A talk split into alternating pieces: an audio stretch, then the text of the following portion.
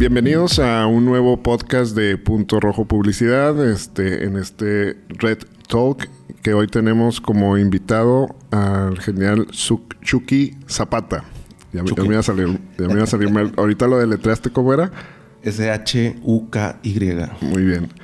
Este, es, es, un placer tenerte aquí como invitado, Chucky. Ah, la verdad es parte de lo que platicamos en el previo al podcast, este, lo interesante de este ejercicio es conocer gente nueva, gente creativa y que trae pues sus, su trayectoria y su experiencia de vida en en el espacio creativo.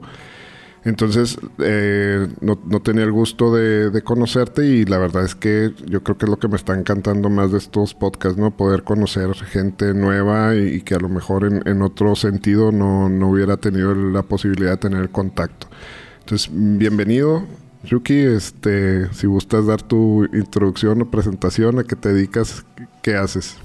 Muchas gracias, muchas gracias por la invitación. Este, pues aquí para pues para cotorrear, ¿no? Muy bien. este, pues nada, soy el Chucky. Todos lados me ubican como el Chucky. Zapata, eh, diseñador, mm, pues sí, artista gráfico, eh, publicista, por así decirlo. Mm. Me, gustó ahorita que lo definiste como 50-50, ¿no? bueno, sí, 50% publicista y 50% Artista. Artista gráfico, yo creo. Pues sí, digo, eh, empieza uno a trabajar, ya, ya, ya, ya iremos como entrando a lo mejor a un tema así, pero empiezas a trabajar en la publicidad y este, dentro de que también haces pues arte, lo, involucras, entonces pues ahí hay un balance suave. En mi caso, pues ya llevo bastantes años armando esto. ¿Cuántos años tienes trabajando, Chucky? Eh, bueno, dentro del diseño yo creo que he de tener este, que será unos 15 años, yo creo, trabaja bien, pues. Directamente en la parte de diseño. Directamente en la parte de diseño, exacto. Yo creo que te, no sé si te había comentado, me, hace ya varios años, pues, cuando estudiaba la carrera de diseño, eh, también me dediqué un rato a la música. Sí. Entonces, este, pues ahí como que hubo un entre un, estuvo interesante pues ese cambio también, digamos, creativo de... Es muy raro que alguien te diga, no, ya no me voy a dedicar a la música, no, hasta aquí. Y digo, tampoco fue así tan cortante, ¿no? Eh, pero yo creo que mucha raza me dice, ¿qué pedo? Tocaba yo las percusiones, ya no, ya no tocas o qué pedo. No, pues la neta no, ya nada más me dediqué al diseño, al arte. Al otro tipo de arte. Ajá, pues sí, ¿no? Digo, eso estaba estudiando cuando yo tocaba. A lo mejor había esa parte de mí que disfrutaba más cabrón tal vez el tema de hacer los flyers, no sé, como ese pedo. De hecho aprendí un chingo, ¿no? De, así, en ese, sentido. Y entre viajes que, armaban entre la escuela o la raza, ¿no? Eh, cuando yo conocí al DF, pues conocí más de cerca el diseño gráfico. Y dije, órale, qué diferente, ¿no? A lo que uno cree que es eh, en una frontera, tal vez. digo, así lo veía yo. Y, y fue, pues, decidí, pues, moverme. Me fui a vivir unos bastantes añitos al DF. Al DF. Oye, eh, una pregunta que casi siempre les, he hecho aquí en, en, el podcast es, este, sobre todo en estas carreras de, del arte que luego no son muy comprendidas o o la familia luego es así como que, pues, ¿por qué vas a estudiar eso? Este, ¿Cómo te fue a ti? ¿Cómo tomaste la decisión de, irte al diseño? Más porque, como comentas, te gustaba la música, este, a lo mejor traías otros feelings artísticos y, te enfocaste al placer de hacer flyers, como mencionabas ahorita. ¿Qué, fue, qué te, qué te llamó? ¿Qué fue lo que te hizo jalarte esa carrera? Yo creo que, yo creo que justo eso como lo, lo definí, lo definí hace un rato, ¿no? No me había dado cuenta inclusive, pero tal vez fue, fue eso y que ahorita que lo mencionas, cómo te fue con la familia, los amigos, porque no falta obviamente el, este, te preguntan, ¿tú qué estudias o qué estudiaste o qué estás estudiando? Que no, pues diseño gráfico y te, dicen, no, no, pero una, una carrera de verdad. De veras. Entonces, pues a lo mejor también tiene mucho que ver cómo lo va viendo la raza. En mi caso, no sé, a lo mejor tal vez sí lo disfrutaba un chorro, ¿no? Y a lo mejor me cegaba, vamos a ponerlo así. Y a lo mejor ese esa velo de fantasía tal vez y de la gráfica y pues sí, a lo mejor no planeas tu vida o dices, me va a hacer, me va a retribuir, ¿no? Porque, pues como sabemos, la gran, la gran mayoría de la gente que estudia diseño, pues no termina haciendo realmente lo que quiere hacer. Que yo considero que sí ha tenido que ver o ha sido de gran importancia el punto en el que yo siempre he disfrutado mi jale como diseñador, como director de área de diseño, como arte final, como director de arte junior, senior y como director creativo, así como lo fui llevando a cabo, no lo fui planeando, pues, ¿no? Yo creo que lo fui disfrutando. Me, me, gustaba un chingo, por ejemplo, cuando era arte final y pues te entregaban así como una pedacería, ¿no? De cosas y tú te tenías que encargar de que todo, pues, jalara, ¿no? Y yo, yo siempre fui bien malo para las matemáticas. Ponle que no tanto para las matemáticas, pero pues sí para la física, para la química, esto que a lo mejor al creativo no le gusta tanto. Pero yo en ese momento me sentía a lo mejor como, ah, cabrón. O sea, ya armando piezas, ¿no? Obviamente del lado de edición, de post, qué sé yo. Pero pues te sentías así como, pues estás en lo digital y empezaba, no sé, lo, lo sentía Mm, pues muy divertido, lo sigo sintiendo, ¿no? Y a lo mejor eso me llevó, siento yo, si te lo explico, a lo mejor así, crudón, ¿no? Ok. Fíjate, qué, interesante. Eh, la verdad es que, como te dije, el ejercicio que estamos haciendo en el podcast de conocer, platicar con, con, con otros creativos, porque te, te llegan ideas y situaciones que con el tiempo vas entendiendo o vas midiendo de manera diferente. Y ahorita que mencionabas esta parte de, yo no era tan bueno en las matemáticas ni en la física, curiosamente, pues para el diseño es bien necesario la matemática y la física. Bueno, bueno, bueno. ¿Tú sí me oyes? Sí, sí, sí, sí, sí. Ah, entonces me hace que son los audífonos chicos.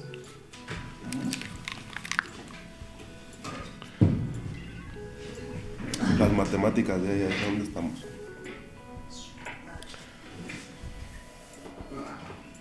conectado? Sí. Bueno, bueno, sí se me ve que están fallando aquellos. Entonces, eh, te digo, diga, para la música es necesario, o sea, un, muy buen compositor, este, pues, tiene, tiene matemáticas en su esencia.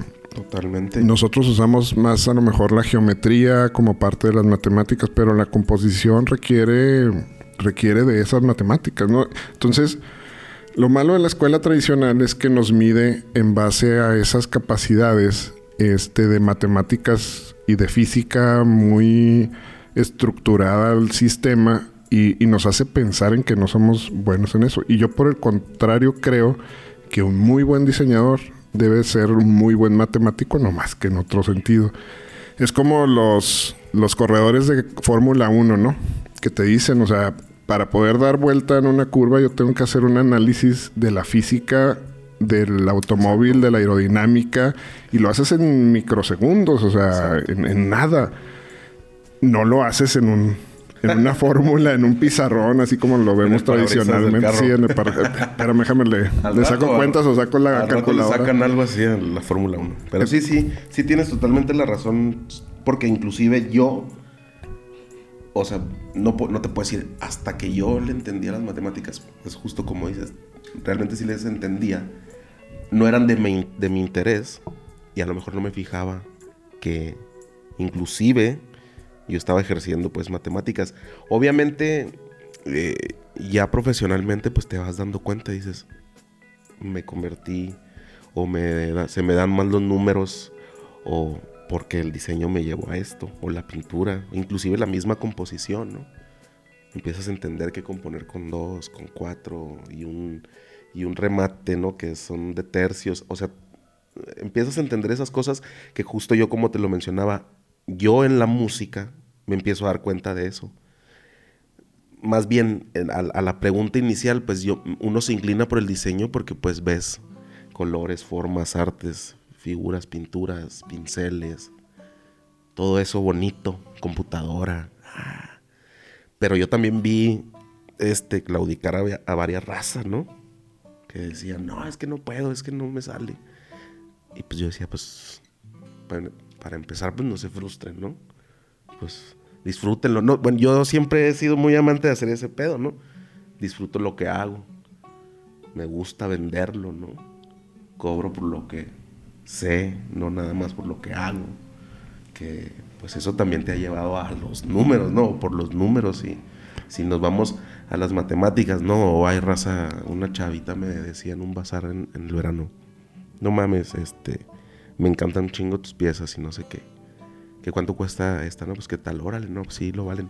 Y la morra tenía unas piezas, pero brutales, así de que yo decía, no mames, esta morrita está, pero bien cabronzota.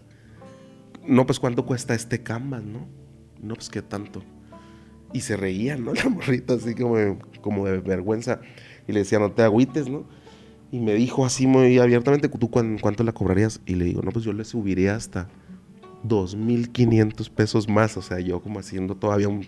que era más de lo que costaba su obra. Y le decía, es que a veces no entendemos y no nos la creemos porque pues necesitamos una evaluación, ¿no? De alguien pero y yo le dije, yo no soy ese, ese vato que te va a evaluar, porque yo no soy, yo no soy nadie, ¿no? Para hacerlo, pero en verdad lo único que te puedo decir es que tú, un día, si confías en tu obra, no te va a temblar la boca para ponerle un costo. ¿Por qué? Porque ya también hiciste números en tu cabeza de horas nalga, horas comida, horas tinta, un chingo de cosas que yo, por ejemplo, le digo a la, raza, ¿no? A los morros. Hagan cuenta nada más de todos, ¿no? No puedes cobrar este, piececitas en 100 pesos porque inclusive es menos del salario mínimo, nada más haz cuenta de la hora que te llevó a hacer este pedo, ¿no? Y solito vas a ir a dar a tu precio, ¿no? Y si te la hace pedo a alguien, pues te esfuerzas por ser esa cosa chingona, ¿no? Que quieres que, que la gente vea de ti. También tienes que contar horas, entonces pues es matemática pura.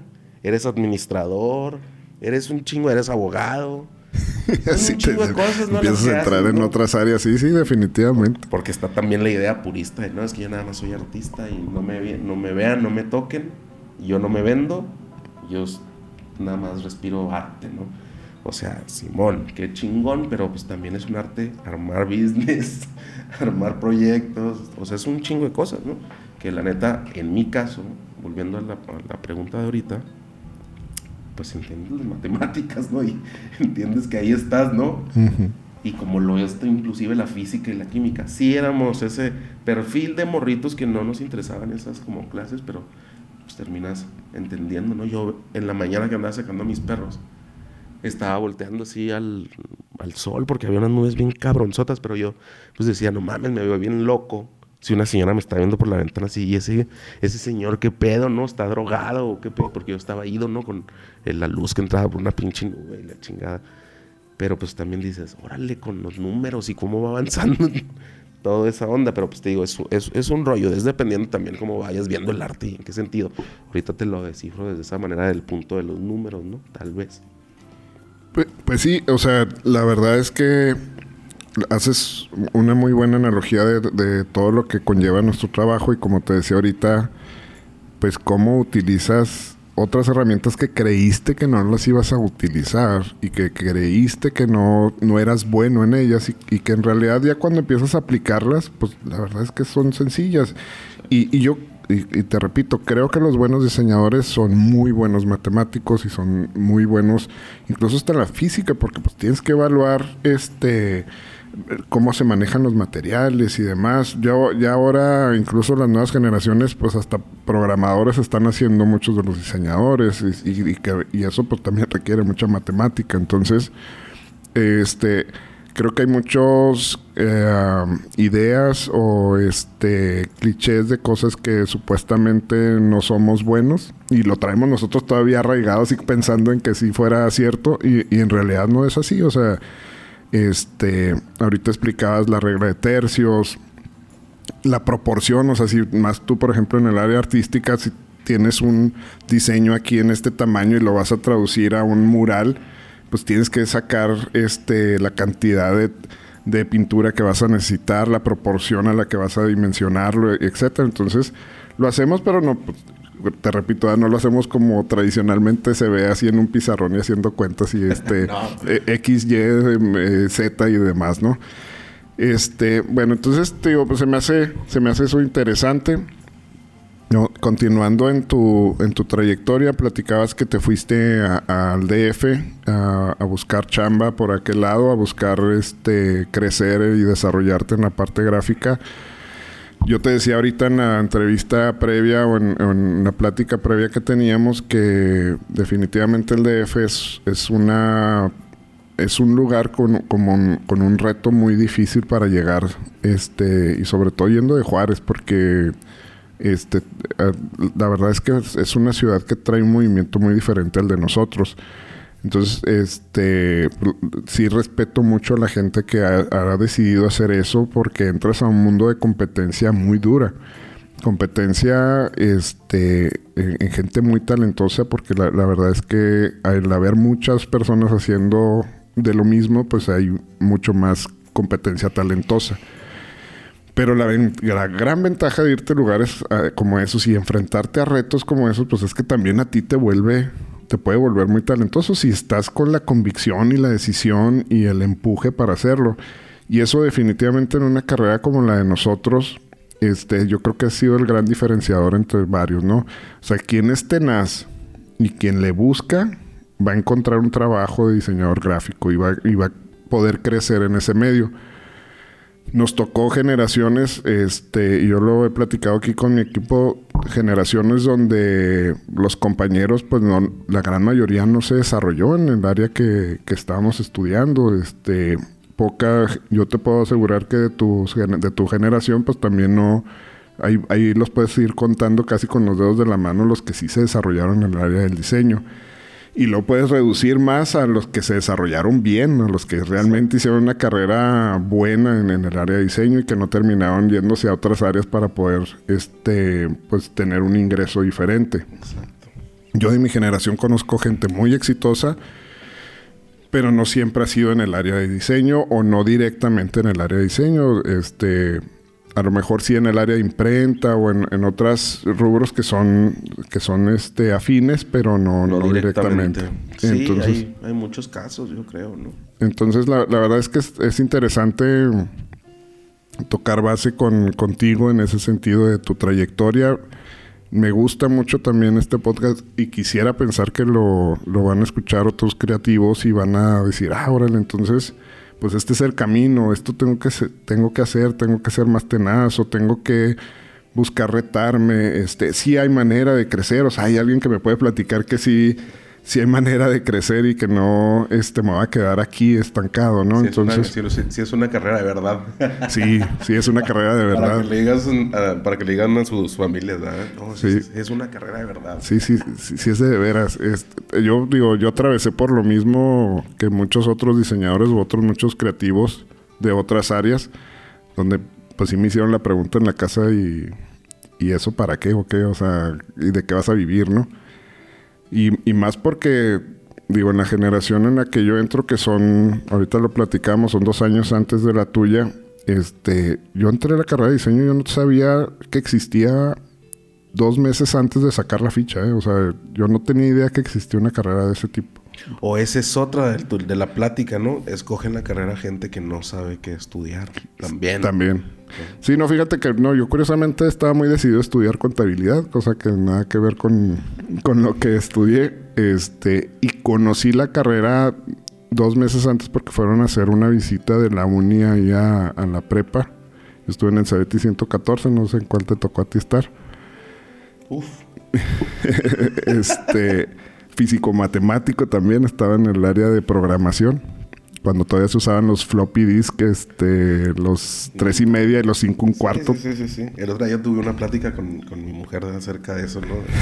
De, los flop, ¿te acuerdas de los floppies y de los zips? Del zip drive, que, fue la sensación. Oye, le caben, ¿qué que le cabían? Como 25 megas o una esa cosa. Era la, esa era la plática, que cuánto era su máxima capacidad y creo que sí eran de 25 a 30 megas, pero sí. Sí, locura, ¿no?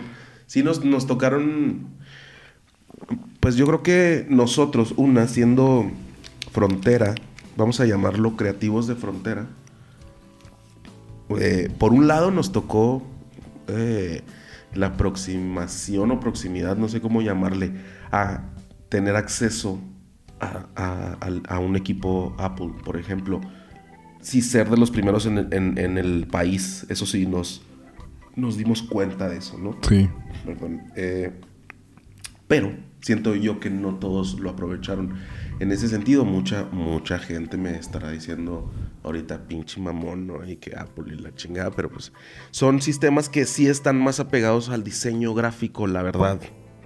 Y tenemos cómo explicarlo eso, pues. pero... Y no es el tema, el caso es siento yo que a lo mejor las herramientas sí se nos dieron, pero también el ser frontera, estar en una ciudad industrial, no estar dentro del marco del mercado, por así decirlo, no estar en los chingazos, no estar en, en esa guerra de marcas que luego creativos, no nada más de la frontera, sino del interior de la República, pues obviamente van a carecer también de esa experiencia, por ende, el valor agregado que le ponen a sus carreras, el valor que le ponen al monto, de, su chamba es, es una diferencia pues abismal.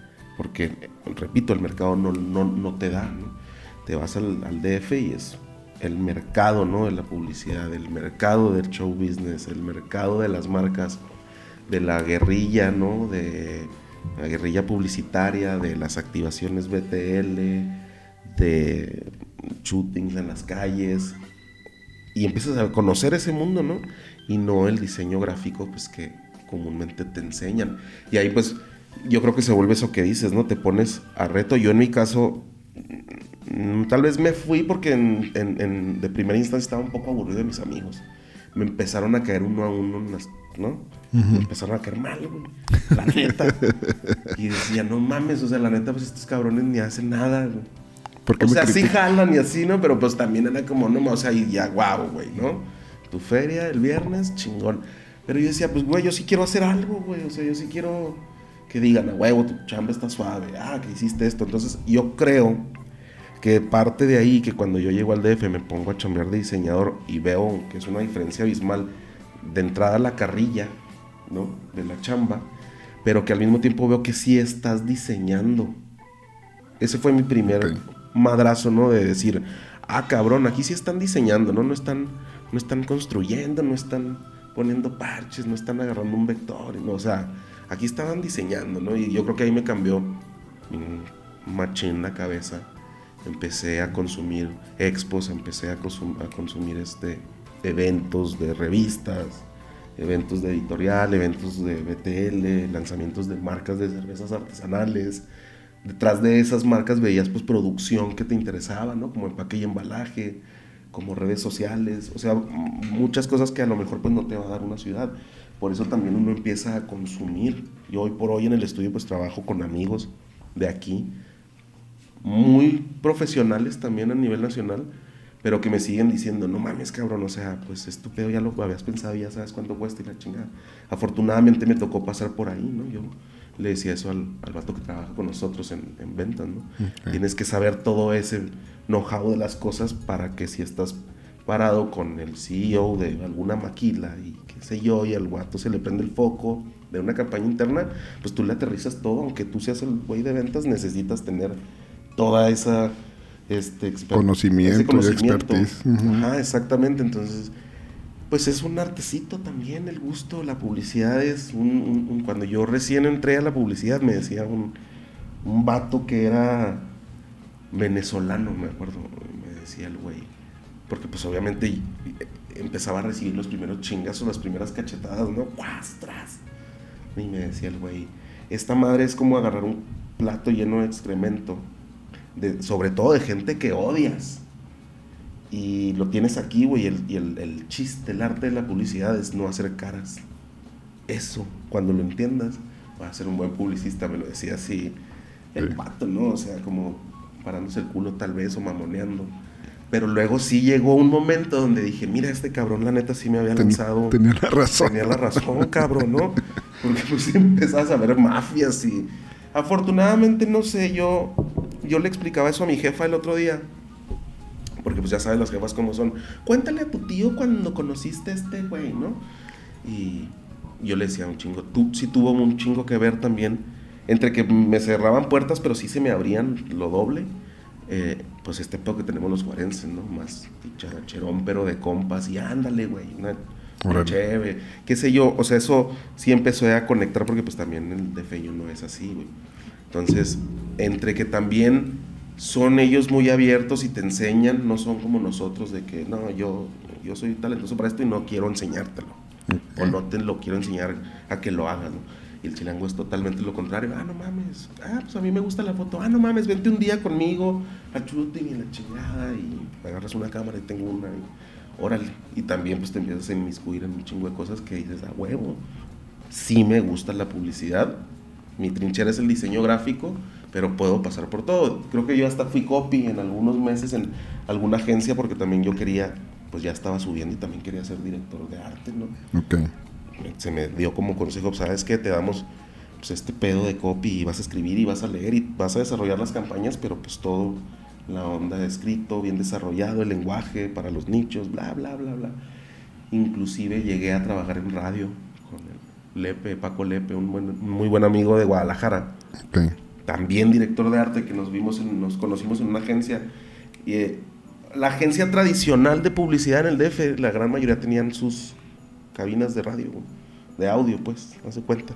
Porque hacías radio, ¿no? Y hacías menciones y la chingada. Entonces nosotros nos metíamos, haz de cuenta que estaba la agencia así, nos metemos a cotorrear y este, pues, no sé, tú eres doña Lolita, tú eres, y hacíamos voces, porque de los dos, de los dos en la agencia éramos como los más cagados, ¿no? Los más chistosos, y hacíamos voces, y este güey, no, pues vénganse, en este tiempo muerto, yo pongo una Chévez, generamos inclusive contenido, grababan bandas, agarraban, este, pues, entre que maquetas y la chingada, hacíamos un desmadre, entonces también, pues, le di, mm, yo creo como eh, al estímulo ese de crecer el músculo del radio, por así decirlo, en algún momento yo creo que me conecté y dije, mira, si yo hubiera crecido en el DF o en una ciudad que me hubiera dado la, la oportunidad de estudiar comunicación, pero no sé, como direccionado hacia el radio, pues hubiera sido algo que me hubiera gustado un chingo. Por eso hablábamos lo de ahorita, ¿no? Ya es el medio de comunicación, lo disfruto yo con mis compas, como te mencionaba, también tenemos un podcast. Y es buenísimo porque, como te decía, es como un peloteo que lo grabas además. A ver, güey porque luego yo le digo eso a mis compas, ¿no? Con los que estoy haciendo esta madre, no mames, o sea, está chingón ese estira y afloja y luego también tú lo ves entre los otros que apoyan una, una opinión tuya creativa y la van engrosando y entre la madre, pero va, hay un proceso creativo, ¿no? Y dices, órale, eso es lo más chingón, yo creo. De, de, de, este sistema nuevo de comunicación. de comunicación. Puedes hablar de cocina, de bordados, ¿no? De lo que sea en el lenguaje que quieras, con la dirección que quieras, hacia el público que quieras. A lo mejor dices, no, pues yo quiero tejer unas chambritas para unos enanitos albinos, chimails, pero que vivan en Japón, cabrón. Y pues tu contenido lo diseñas, cabrón, para, ese, para esa raza, Se puede, ¿no? Y haces un pinche contenido raro, pero que se consuma, qué sé yo. O sea, es un mundo, ¿no? También. Padre. Híjole, eh, la verdad es que eres el, primero que, nos toca que venga al podcast y que trae este pues un camino más recorrido. Este, digo, ha venido gente muy talentosa y, que en su corto eh, periodo ha hecho cosas muy interesantes. La, verdad ha sido muy grato conocerlos a todos. Pero este, ves, eh, ves esta trayectoria en el sentido de todo lo que ha sido pisando. Y se me hace muy interesante porque es el apetito del creativo, en realidad. O sea, cuando, cuando un creativo se quiere desarrollar mucho, no se queda en una sola área este, eh, vas entrando y vas pisando, así como mencionas ahorita, híjole, me interesaba escribir y me interesaba la radio. Y, de verdad, estos ejercicios que, este ejercicio que estamos haciendo ahorita, pues viene de un interés también personal de, pues, de qué otra cosa, o sea, qué otra cosa podemos hacer, qué otra cosa puedes apoyarte para comunicar más. Porque yo creo que ese es como nuestro issue más grande, ¿no? Nuestra meta más, más grande. Nos gusta comunicarnos y nos gusta que podamos expresar las cosas de una forma u otra. Yo creo que por eso tú te vas también al área del arte, que es una de las formas de expresión este, que, te permite ser muy libre cuando, cuando está en el área del arte, para no confundir ahí la parte del diseño, que, luego hay un debate ahí muy interesante, pero una de las cosas que, que sí destaco, Chucky, eso tengo minutos de conocerte, y, pero eso se palpa muy rápido, es esa tenacidad, ¿no? Y ese, ese apetito de conocimiento, más allá del económico que también te impulsa y te mueve como, como lo hace con los boxeadores, por ejemplo, este, el, hambre, el, hambre de querer más, este, es, lo que te va moviendo a, desarrollarte. Pero, pero lo veo que también es en el área artística. Y es en el área de, sí ya sé diseñar, sí me gusta lo que hago, pero ¿qué más puedo hacer, no? ¿Qué más puedo lograr? ¿Y con qué más herramientas cuento? Y esa parte yo sí la he compartido con, compañeros y con, jóvenes, donde entre más herramientas tengas tú para diseñar, más fácil se te hace poder llevar las ideas a lo tangible. Entonces, el, el, saber de fotografía, el saber de animación, el saber de programación, el saber de eh, pintura plástica, escultura y demás, pues te va dando esas, esas otras herramientas con las que puedes resolver muchas cosas que a lo mejor te hubiera limitado no, saberlo, ¿no? Entonces se me hace, se me hace muy chido este, que, que hayas llevado tu trayectoria buscando esos, esos nuevos áreas y, conocer más. Y porque pues la, neta es que es el único camino que te va a llevar a, ser exitoso. Sí, sí. Este. Entonces te vas al DF, trabajas ¿En cuántas agencias trabajaste allá en México? ¿Cuántas pisaste? Eh, fueron una... Ay, güey. No, no fueron muchas, pero siempre le... No, me acuerdo si fueron entre... Son entre 6 y 8. De Chicago a... O sea, en escalas, pues. Pero sí, también dentro de la agencia, que también mucha raza acá no ubica ese pedo. O sea, trabajé en agencias beteleras, trabajé en agencias digitales, trabajé en agencias ATLs y 360 y trabajé en agencias eh, también como para producción, porque por ejemplo también allá se divide, también trabajé en producción, o sea, fílmica pues, pero también sí es muy diferente a veces cuando la productora pues eh, hace puro comercial para marcas de renombre, por así decirlo, ¿no? No es el mismo, la misma estructura que la agencia de publicidad tradicional, sí cambia poquito. Afortunadamente también pues pisé estos terrenos de producción por, te digo, uno de mis roommates me interesó, me gustó. Tiempo después, en una de las agencias en las cuales me habían dado entrada como diseñador de arte junior, eh, confiaron en mí, confiaron en mí y junto con, obviamente, uno de los directores creativos, me soltaron y como que dijeron, órale, vas, ¿no? Este, vas a ser asistente de este cabrón para hacer este, este comercial. Y yo creo, que, yo creo que fue el primer acercamiento que yo sentí de morro dentro de las agencias que fue como, ay, güey, esto es una buena bola, no grande. Ya eventualmente, pues ya fui disfrutando otras en el rubro digital, por ejemplo, ¿no? En campañas digitales, en el rubro del BTL, de activaciones de marca, este, dentro del arte en empaque y embalaje, pues en varias cosas que en paz descanse mi jefe, yo también le decía, fui muy afortunado, ¿no? Que, no, no, o sea, sí tenía un hambre, pero no estaba detrás de, ah, quiero esto, fuerza, ¿no? La vida me fue poniendo y yo fui valorando, fui agarrando conciencia y experiencia y ya pasados los años, el último año que yo estuve en el mundo de la publicidad, pues dentro de las agencias, fue ya nada más ir a hacer in-house agencias, o sea, ya desarrollaba nada más las campañas, ¿no?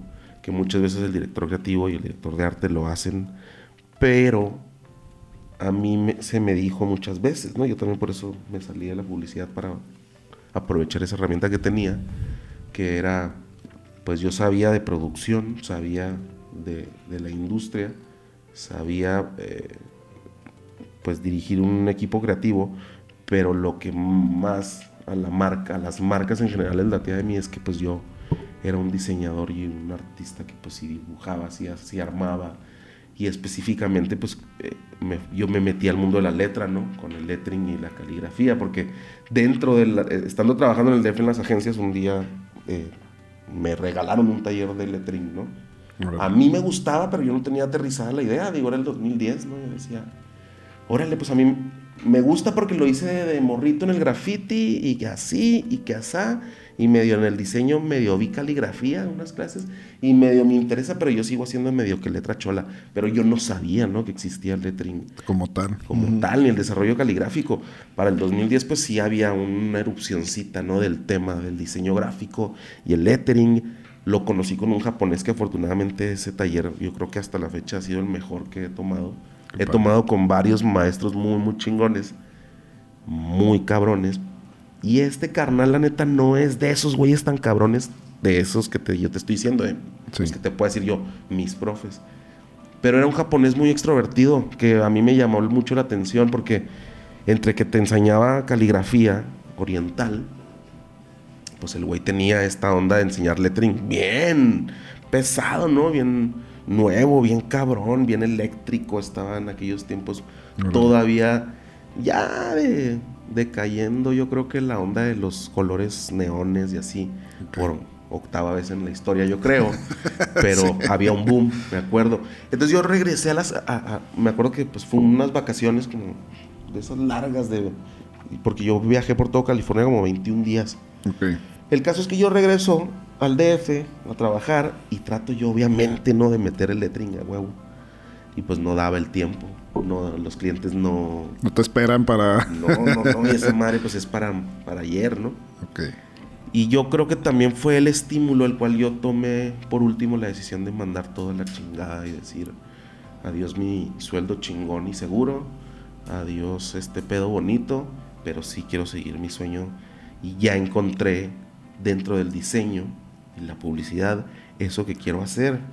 Y era mezclar el lettering y la caligrafía en una agencia de publicidad. Qué padre. Y fue cuando entre León Martínez y yo creamos Rotuladora Mexicana. Ok. Rotuladora Mexicana llevando a cabo la explicación del rotulista tradicional, tradicional francés, alemán, y, así que nos venimos a, a, Latinoamérica, que también somos muy buenos, pero antes daban la pauta hacia que uno consumiera algo. O sea, ellos fueron los primeros en hacer rótulo comercial para ofrecer una carnicería, para ofrecer una rosticería, para ofrecer un arreglo de calzado. Entonces... Pues eran los viejos espectaculares. Eran los viejos. Así, eh, hechos a mano. Nosotros tomamos esa decisión de llamarle rotuladora mexicana porque era pues lo purista de la publicidad, ¿no? Entre comillas. Eh, mucha gente nos pregunta por qué rotuladora. Sí, obviamente también rotulamos, obviamente también le sabemos a esa onda, pero sí en su mayoría luego, pues obviamente, pues te habla la señora de una tiendita, ¿no? Allá en Oaxaca. Y dices, ay, güey, que también lo hemos hecho, o sea, hemos abordado ese tipo de... De proyectos, así chiquititos. Y, y los pintamos, ¿no? Pero a lo que voy es, sí existe y se respeta, es súper respetado. El trabajo del rotulista es de los que más respeto y, aparte casi extinto en algún momento cuando surge esta parte de la impresión en lonas. Este, porque yo, yo, me acuerdo en, algún momento conseguir un rotulista para algún proyecto en especial era bien complicado, o sea, porque pues estaban desapareciendo, quedaban bien poquitos, porque pues no había chamba para ellos, era más fácil mandar a hacer una lona. De hecho, nosotros eh, ya echado a andar el estudio, Obviamente, como todo, cuando empezamos el estudio, no sabíamos si queríamos ser estudio, boutique de diseño o agencia. Okay. Dos exdirectores de arte y yo, exdirector creativo, pues también entrabas en esa, en esa, en ese pedo, porque no le encuentro otra palabra, ¿no? De decir, ok, ya salgo por fin de, la, de, la, de las agencias de publicidad pero no sé si llamarle a mi estudio una agencia, porque también obviamente salimos y ciertas marcas pues también nos perdieron el ojo, de ahí pues yo llegué pues hasta la fecha he trabajado ya para marcas grandes, ¿no? Como León lo llegó a hacer, como ahora la gente que está dentro de rotuladora, pero pues sí en un inicio decíamos que somos, ¿no? Ok esa definición. Y luego que los creativos somos medio complicados en ese romanticismo de ver que. Ya luego crece uno y dices, qué mamón, ¿no? Qué hueva me hubiera dado verme, ¿no? Porque también el, creativo cae en esa curva de aprendizaje y de la cual eres mamón también y el ego te domina bien cabrón y todo, ¿no? Entonces, en su momento, lo primero que nos pegó fue, fue una cuenta de, de estos hoteles que ni los quiero mencionar porque como me friegan últimamente y me hablan y me hablan para tiempos compartidos. El caso es que hicimos una campaña digital que era totalmente lettering, ¿no? Y fue lo primero que nos compraron, me acuerdo, y lo festejamos bastante bien. Se cobró muy bien. Una buena pedita para festejar. Sí, sí, sí, muy, muy bien. Bueno, eso de se cobró muy bien, no. Obviamente no se cobró lo que ya se... Lo que, lo que cobras ahorita, pero... Pero bueno, es una satisfacción en ese momento. disculpa que te interrumpa porque son esos momentos que no van a regresar. O sea, ese esos primeros proyectos que fueron un logro y que ahorita dices, ay, pues no fue para tanto, pero... Es tu primer proyecto de tu, de tu primera agencia, cabrón, o tu primer estudio. y luego más tú en, un, en una situación donde traías un objetivo muy específico, ¿no? O sea, trabajar con lettering en, campañas publicitarias. Era, era, reducir así como que las posibilidades aún más. Entonces, eh, ah, definitivamente yo proyectos, los primeros proyectos que logré ver en un espectacular era así como, wow, o sea, este, mi esposa y mi familia era así como que, ay, no, este, qué, padre, o sea, porque luego ya empiezan a ver también que es más tangible lo que, lo que pensaron en que no ibas a hacer nada. Entonces, este, Exacto. La verdad es que, como dices tú, pues ya lo mides ahorita y dices, pues no era el gran proyecto, no era tan bien pagado, pero lo celebraste más Sí, claro. que el proyecto más grande que hayas agarrado ahorita, ¿no? No lo pudiste definir mejor, ¿no? O sea, en un pinche mar de posibilidades que la verdad acotas, acotas el servicio, porque dices, ok, yo, yo la neta no, no te voy a, yo, no me voy a ir a Da Font a poner letras a tu logo, para empezar, ¿no? Sí. Entonces empiezas a ver que la gente dice, ok, pero no le puedo perder la vista a estos chavos porque los conozco y sé que trabajaron en ciertas agencias, las marcas hablan bien de ellos, pues vamos a ver. Entonces, ese confiar, pues sí fue un, un via crucis, por así decirlo, como de un año y medio, ¿no? Sí. De no mames, cabrón, o sea, necesito pagar también la renta de mi depa, güey. O sea, sí. Ahí vienen los de la luz, espérame. Sí, no, no, no. Y, y, yo llegué a pasar inclusive por comentarios de compas, ¿no? De, no mames, ¿a poco vas a vivir de las letritas? Oye, lo peor es que, que se dedican a lo mismo. No, ya un, cabrón visitó mi cantón y yo le, se la regresé, ¿no? Ah. estoy pagando un cantón con letritas, cabrón. Venga tú, güey. Y, pero bueno, eso, volviendo también al sentido creativo, son tus compas no te lo dicen por joder, yo creo, yo ya estoy en una edad donde empiezas a entender esas cosas y dices también a tu compa, siendo tu carnal, pues también tiene miedo, cabrón. Sí, pues sí. Y también te va a decir, no mames, pues ponte trucha, cabrón, ¿no? Aguas, pero... ¿A poco sí vas a vivir de letritas? No sé, yo me acuerdo en ese momento, pues, sí dije, mira, qué culero, vato, pero... No lo tomé de esa manera, o sea, sí me acordaba luego cuando las cosas se ponían difíciles y decía, pues es que yo tengo que confiar en lo que yo hago, güey, ¿no? Entonces yo creo que las marcas grandes les gustó ese pedo en mí, porque también luego León salió, ¿no? Sale de rotuladora, se va al tatuaje de lleno y se queda de alguna u otra manera cuidando el estudio, ¿no? En el DF, pero yo me tengo que venir, ¿no? Por varias cosas, entre ellas eh, tuvimos un muy buen, un muy buen, este, pues evento que también nos catapultó a los dos en nuestras áreas, que fue que el, Museo Franz Mayer nos dio la oportunidad de dar un taller, el taller más grande que yo creo que hemos dado, y una exposición en el marco eh, de la Bienal del Cartel en México. Entonces, pues para dos diseñadores gráficos, exdirectores de arte de agencia, el tema del cartel en el Franz Mayer fue como de no mames, cabrón, o sea que nos están ofreciendo este pedo. Yo creo que nuestras familias se pasaron por alto porque pues no entendían, ¿no? Pero pues nosotros siendo diseñadores, estando en la industria, con esa oportunidad, pues fue, no mames, cabrón, vamos a exponer en el Franz Mayer, güey. Y aparte vamos a dar un taller, güey, en, el, en los, uno de los museos más grandes de Latinoamérica, cabrón. Sí. ¿Qué pedo? No, pues vamos a darle. Y, también fue un proceso de aprendizaje volviendo al tema de los números porque entre una fundación que, es, que armó eso, y el Franz Mayer, pues la verdad es que ellos no, no escatiman, ¿no? Ni en, ni en costos, ni en catering, ni en nada. Entonces, pues, de repente de la noche a la mañana, pues, tienes que tú, tú, tú encargarte de, pues, cada material de todos esos 50 alumnos que vas a tener por el lapso de un mes. Okay. Y tienes que administrar material y tienes que administrar las clases. Y te... Entonces dices, ándele, cabrón, ¿no? Ahora sí te pusieron a jalar en Ah, ¿quieres Fuera, fuera de tu área. Exacto. Pues no fueran, porque sigues dirigiendo, ¿no? O No, no digo fuera en el sentido administrativo, por Pues decirlo sí. así. Entonces ahí dices, ay, la madre, güey. Pero no, la verdad es que sí se disfrutó un chingo. Para los dos, pues fue. Él, él, él salió de la UNAM, yo salí de, de acá. Yo creo que varios colegas que entendían todo ese pedo de la Bienal del Cartel en México, estos dos cabrones, uno de Juárez, uno de allá del DF, que están emprendiendo este camino de la publicidad por medio del lettering y el, el museo, pues ya como que avala, ¿no? Un poco ese pedo y dices, pues no estoy tan mal, ¿no? Yo creo que, pues sí, vamos a vivir de hacer letritas. Entonces yo creo que fue otro impulso, ¿no? Para nosotros esa onda del, del Franz Mayer. Ok. Y entonces también a mí ya ahí, también después de eso, León, León decide abrirse este, pues por el mundo del tatuaje, lo cual lo está haciendo de maravilla. Yo decido seguir con el estudio, crece el estudio, me empiezo a mover yo a otros lados a dar talleres, mi obra empieza también a viajar y un buen día digo, no mames, este, no había salido de la colonia como en dos meses, ¿no? Wow. Y salía a Juárez y salía a dar talleres y bla, bla, bla, bla. Y luego regresaba a mi depa. Y lo mismo. Y luego decía, no mames, cabrón. O sea, ya no estoy disfrutando el DF. Más bien lo disfruto cuando me voy. Y me voy por lapsos bien cabrones, no sé, a Juárez. Y luego regreso y regreso como un turista.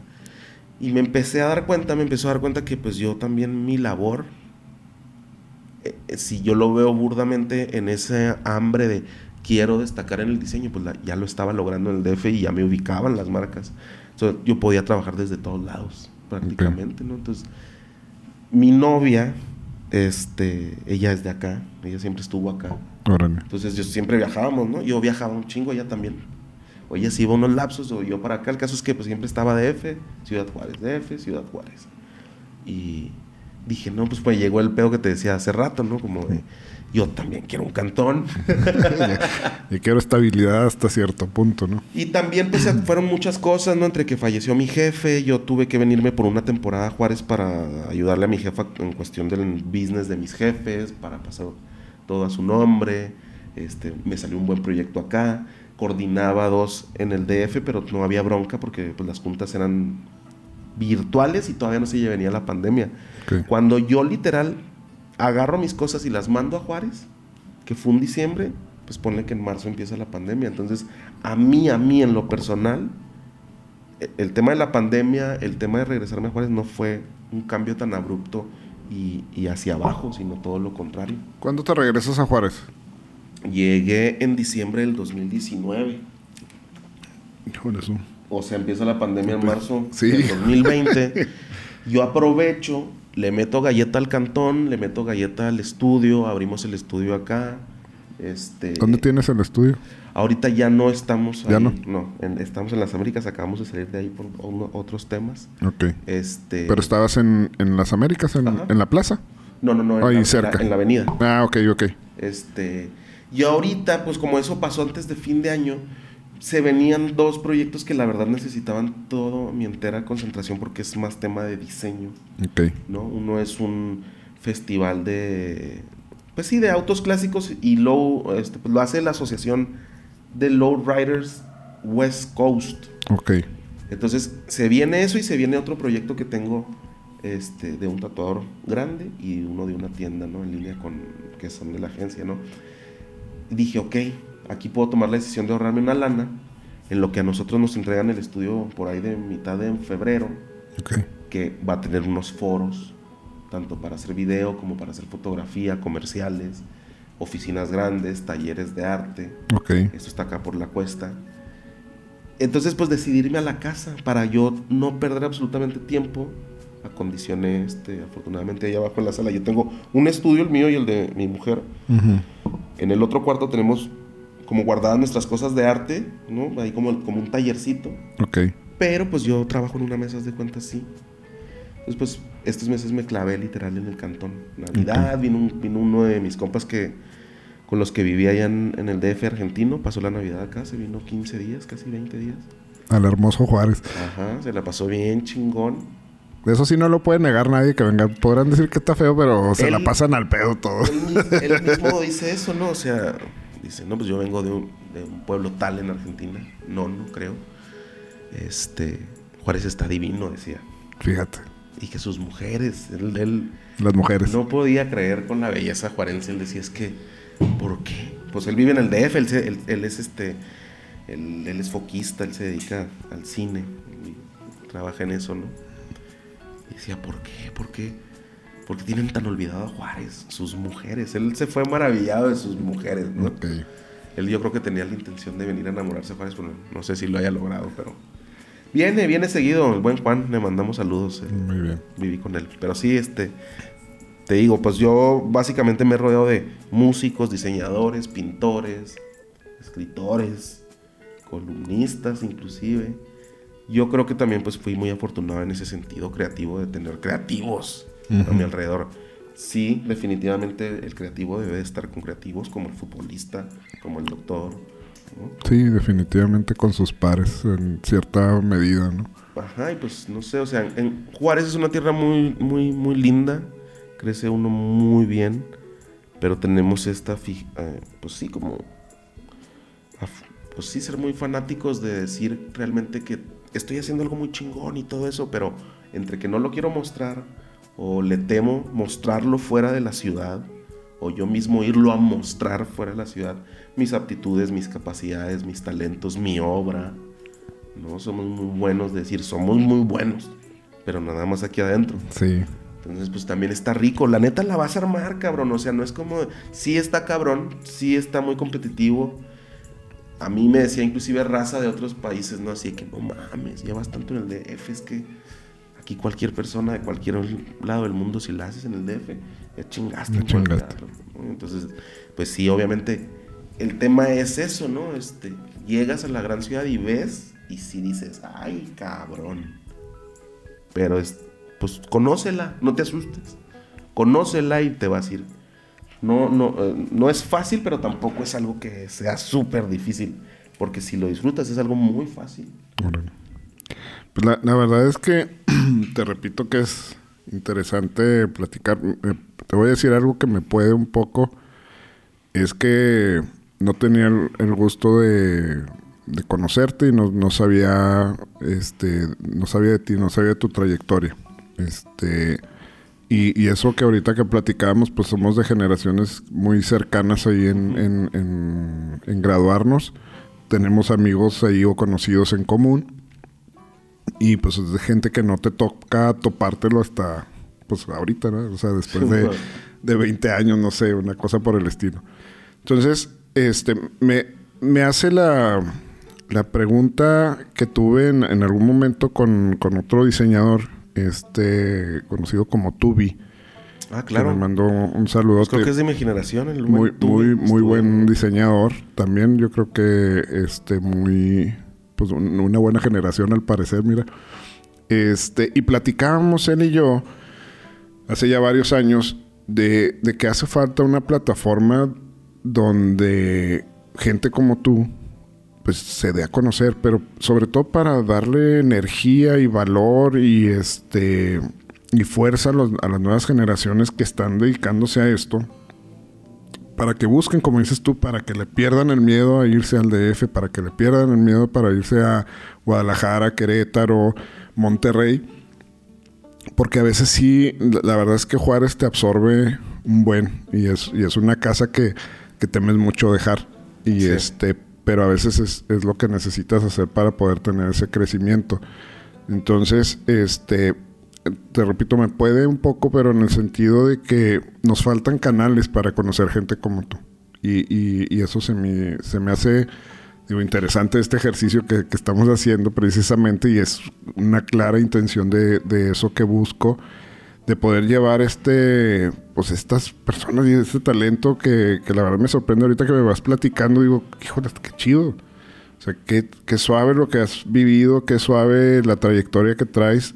Este, más allá de lo exitoso y más allá de lo mejor de, de las cosas que vas, que has ido logrando, de la trayectoria, de dónde has pisado, de dónde has estado, de las amistades que has hecho, de, de dónde has logrado exponer, del aprendizaje que has tenido este, que, luego nos falta mucho conocer esas experiencias. Y, y con una disculpota ya la UACJ, pero creo que le hace falta catedráticos o experiencias de ese tipo para que los jóvenes que están graduándose pues salgan con, con un conocimiento diferente, ¿no? Digo, lógicamente si nosotros no vamos a estar dispuestos a dar clases, pues también no vamos a ayudar mucho, pero este, Dependiendo cómo te lo ofrezcan. Sí, también, también depende de eso. Entonces, este, creo yo. Sí, marca eso, eso que dices, sí. Eh, yo creo que fue el, inclusive, y perdón por interrumpirte, pero viste, yo creo que como en, un tema muy clásico, a lo mejor de lo que yo te puedo explicar. Cuando yo me fui al DF, me fui con el, el buen, ¿cómo se llamaba mi carnalito? Moy. Moy. Yo creo que hasta lo has de haber conocido, el modo, de lentes. Él se fue a hacer la maestría de publicidad. Ok. Y curiosamente, pues yo no. O sea, y digo yo no porque yo metí, yo fui con ese carnal a meter mis papeles. El de, los metieron, curiosamente. Todo le dieron un chingón. Que afortunadamente a mí no. Y digo afortunadamente porque en cuanto yo llegué al DF, yo me puse a chambear en agencias. Y estuvo bien piratón porque me lo topé dos años y medio después, o no sé cuánto, en el aeropuerto, en diciembre. Ok. ¿Qué pedo? No mames, sigues en el DF, Simón, güey. ¿Qué andas haciendo? No, pues que trabajando aquí tú, no, pues ya voy de vuelta, güey. Tengo que ir a pagarle a la uni. Porque pues, pues ya me fueron a, aventar a la maestría de publicidad. Ok. No, pues que aprendiste, carnal. yo también quiero meterme, güey, no mames. Sí, yo también quiero entrarle. Y pues la verdad es que no, pues su, pues no, o sea, pues era otra plática, era, se convirtió en otra cosa. Pues el caso es que me decían, no mames, cabrón, o sea, pues tú te metiste, güey, y sabes más que yo, güey, o sea, tú, o sea, tú te metiste a jalar. Sí. Yo me metí a estudiar todavía y yo necesito ir a dar clase. En ese momento, pues yo no tenía ni idea de lo que era dar un taller, ni idea de lo que era expresar, pues tu expertise para que alguien más aproveche eso y lo aprenda. ¿No? O sea, nunca me había dedicado a eso hasta tiempo después que sí dije, órale, no porque yo quisiera dar clase, pero, abro un paréntesis, también, dependiendo a cómo lo lleguen a pedir, se puede hacer un análisis de si tomas o no esa decisión.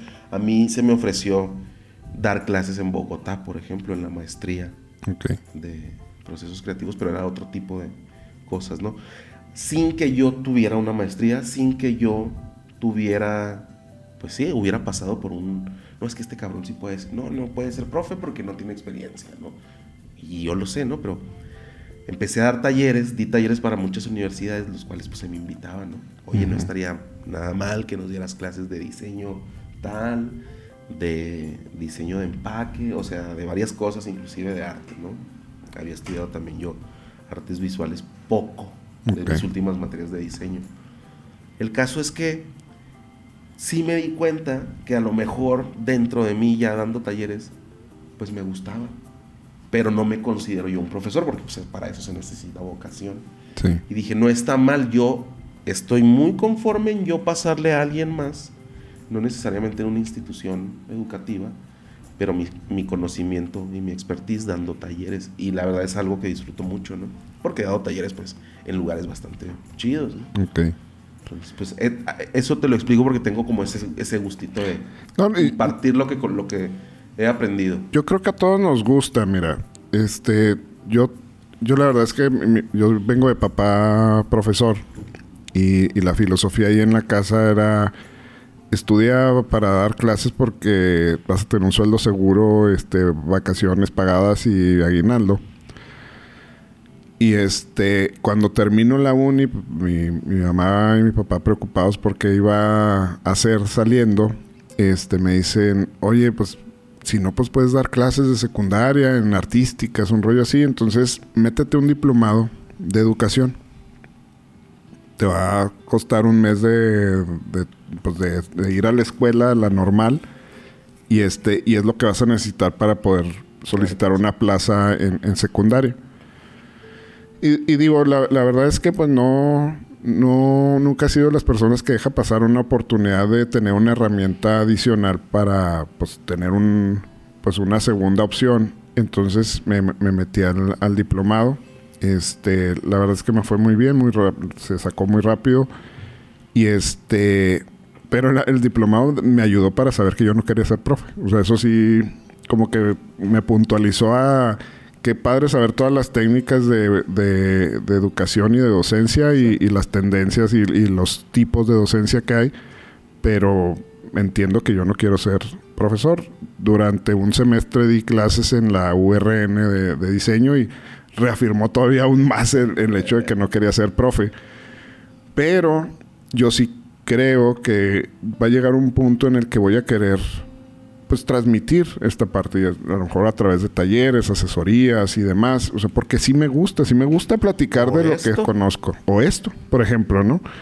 Eh, y, te digo que en algún momento fue un poquito la plática que tuve con tú, y, o sea, porque hablamos de traernos conferencias o pláticas o algo así, porque nos hace falta transmitir precisamente ese conocimiento o esa experiencia, porque yo creo que más que conocimiento, para mí lo que quedaría es transmitir experiencia experiencia de trabajo, experiencia de cómo atender a un cliente, cómo cotizar. Este, me, luego me da risa porque me meto en, el, en redes sociales y ves estas páginas de diseñadores y los debates que se dan alrededor de del trato con los clientes y demás y, y, hablas de esa ahorita que decías maduras y creces y ves que pues en realidad las cosas funcionan de manera diferente al principio los egos te, te, cegan mucho para decir, no, es que esto debería hacerse así o debería hacerse así.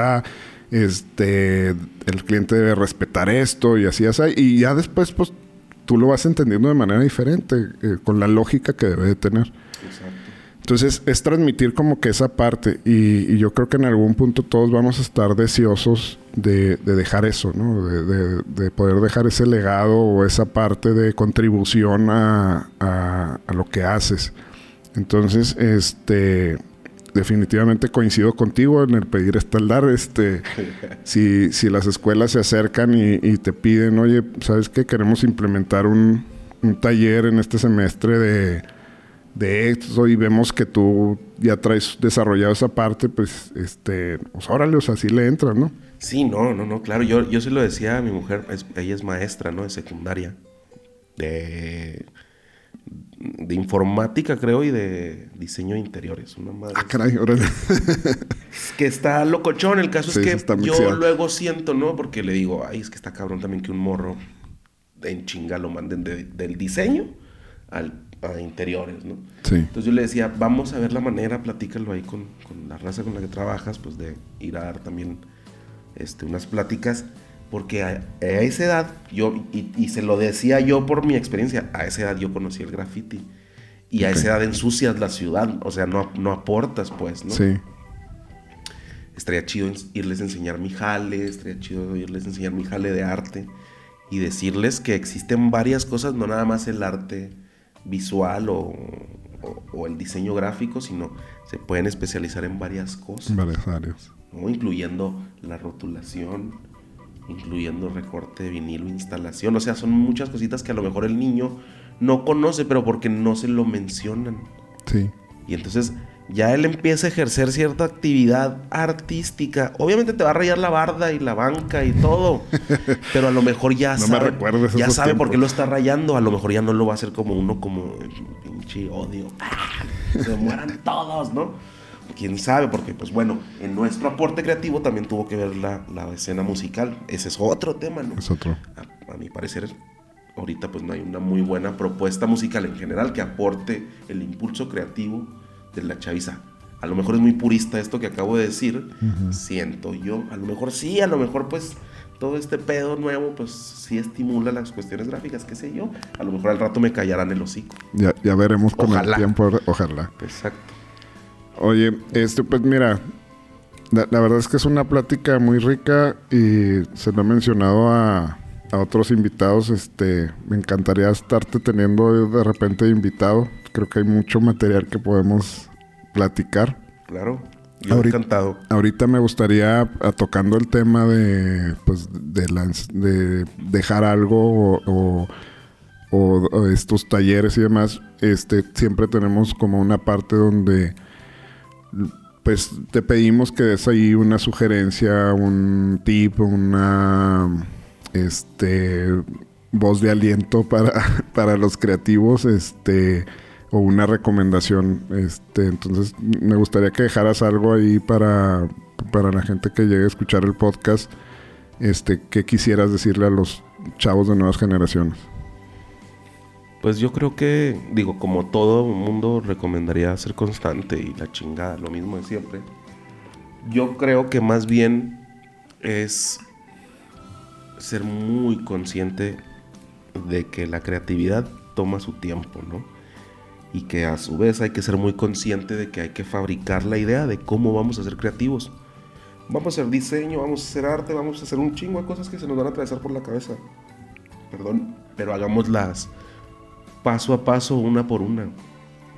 Sí se puede, sí se puede ser todo logo. Hay que ser organizado, ¿no? Hay, ya está eh, eh, lo, lo, demás, ¿no? De ser constante, de ser disciplinado, pero dentro de eso, eso es lo fácil, ejercer el estímulo, ¿no? Pero el creativo, ejercer el estímulo de, de trabajarlo, pues ya sabemos cómo hacerlo, pero de ser creativo también tiene también tiene sus momentos bajos, si quieres todo mandarlo a la chingada. También hay momentos de mandar toda la chingada, todo, todo, y no forzar las cosas. Y a veces en este, en este mundo de la creatividad, pues también muchas de las veces no tenemos un jefe que nos vaya a pagar, ¿no? Quincenalmente. Ahí es donde tienes que sacar tu lado creativo. Sí. Ahí es donde tienes que ser sereno y ser creativo para no perderla y ser creativo para que sigan confiando en ti, en dado caso que pues otras personas vivan de, de lo que haces o estimules a la raza que está alrededor tuyo. En el caso de los morros, pues más allá de decirles, porque yo sigo siendo, aunque sea yo, como me decía un morrillo en una prepa una vez, pero es que usted se ve medio cholo, ¿por qué nos dice eso?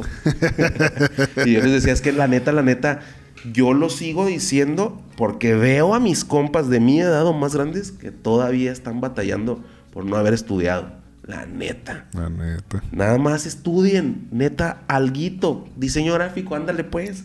No le hace. Eso, no le hace. la casino carrera. La casino carrera, pero un día, un día, créemelo, tengo un chingo de raza también que tomó talleres o me dijeron, yo estudié también diseño gráfico antes de ser dentista. Ah, cabrón. Órale y regresan al diseño, te lo firmo, porque a lo mejor no sé.